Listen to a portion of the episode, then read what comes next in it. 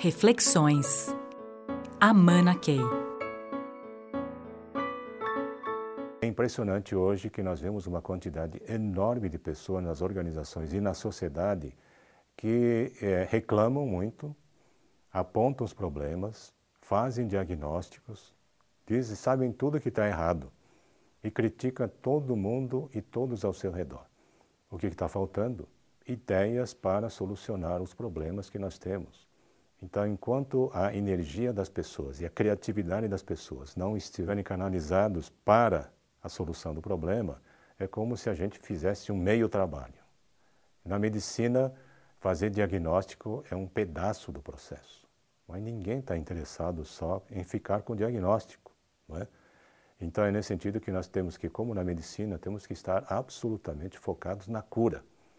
E é disso que mais precisamos e se nós estivermos todos juntos, num grande mutirão, com nossa energia e criatividade, né, focadas na solução, chegamos lá.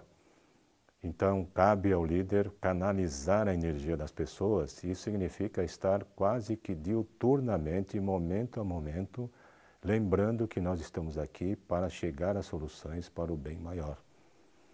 Isso, é, se a gente não fizer esse trabalho quase que hora a hora, instante a instante, as pessoas tendem a escorregar para ficar em críticas, apontar culpados e ficar em meros diagnósticos. Solução, solução, solução e a capacidade do líder de colocar com grande clareza as equações que todos nós temos que resolver em conjunto.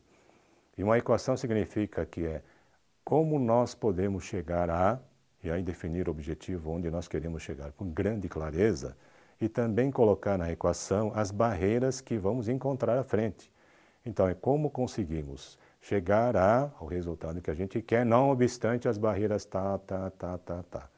Agora, talvez seja o papel mais importante do líder, assegurar que as pessoas todas estejam trabalhando é, nas equações certas e na energia de alguém que está obsessivamente, criativamente à busca da cura, da solução. Isso é um processo de transformação cultural. Reflexões. Amana Key.